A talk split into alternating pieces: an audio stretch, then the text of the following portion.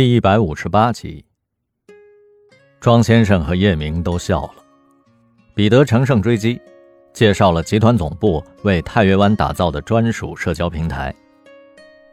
这是一个秀的时代，别以为这是年轻人的专利，中老年客群对存在感和关注度也许更加依赖。让大家尽情上传在太岳湾的视频、音频和图片，攒人气。赚积分。会谈结束后，叶明找到莫蔚问道：“你是云豹的乐队队友？您听过我们的歌？”莫蔚兴奋不已：“我是主唱。我不像云豹的父亲那么反感他玩音乐，我觉得做什么事都可以，只要认真去做。您曾经是造星专家，恨我生不逢时，不然早就被您捧红了。”哈哈。红了反倒没有意思，我欣赏你们现在的状态，为音乐而音乐，在这样的时代，能探索物欲之外的事情是多么珍贵而有趣啊！而且，探索本身赋予你们魅力。我女儿当初迷上云豹的时代，并不知道他是乐手，我猜他身上某种游离于世俗之外的特质吸引了他。你也一样，艺术范儿让你成为与众不同的客户经理。一大早。莫蔚办完出院手续就去上班了。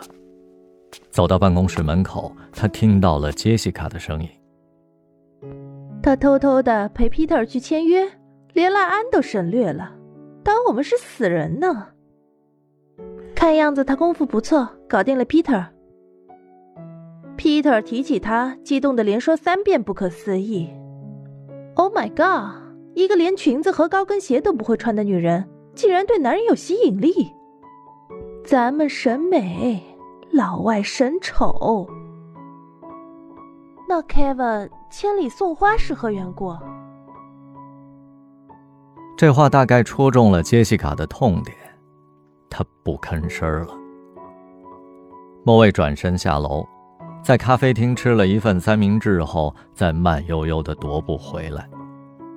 同事差不多到齐了。杰西卡当众给了他一个热情洋溢的拥抱。西施病愈，今晚 K 歌给你接风。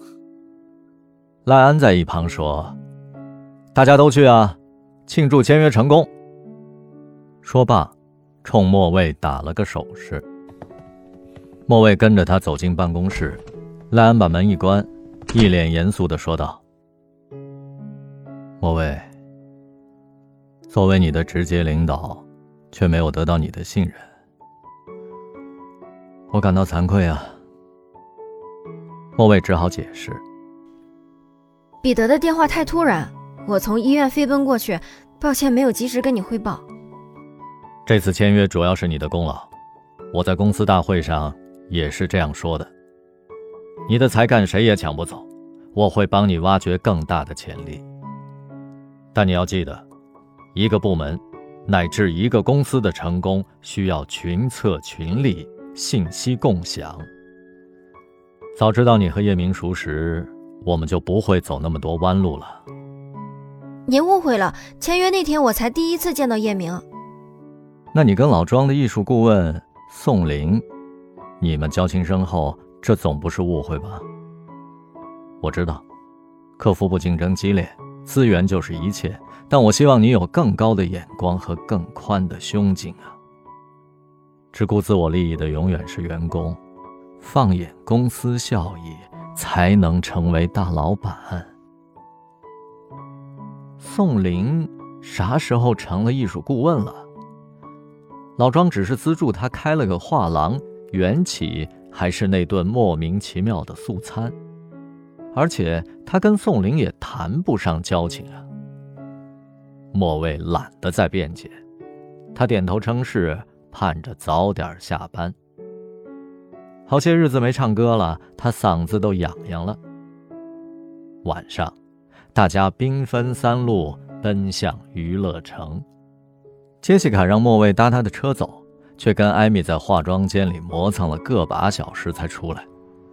露背裙，烟熏妆，见到莫蔚依旧是白衬衫和牛仔裤。艾米撇嘴说：“你大概结婚的时候都不会穿裙子吧？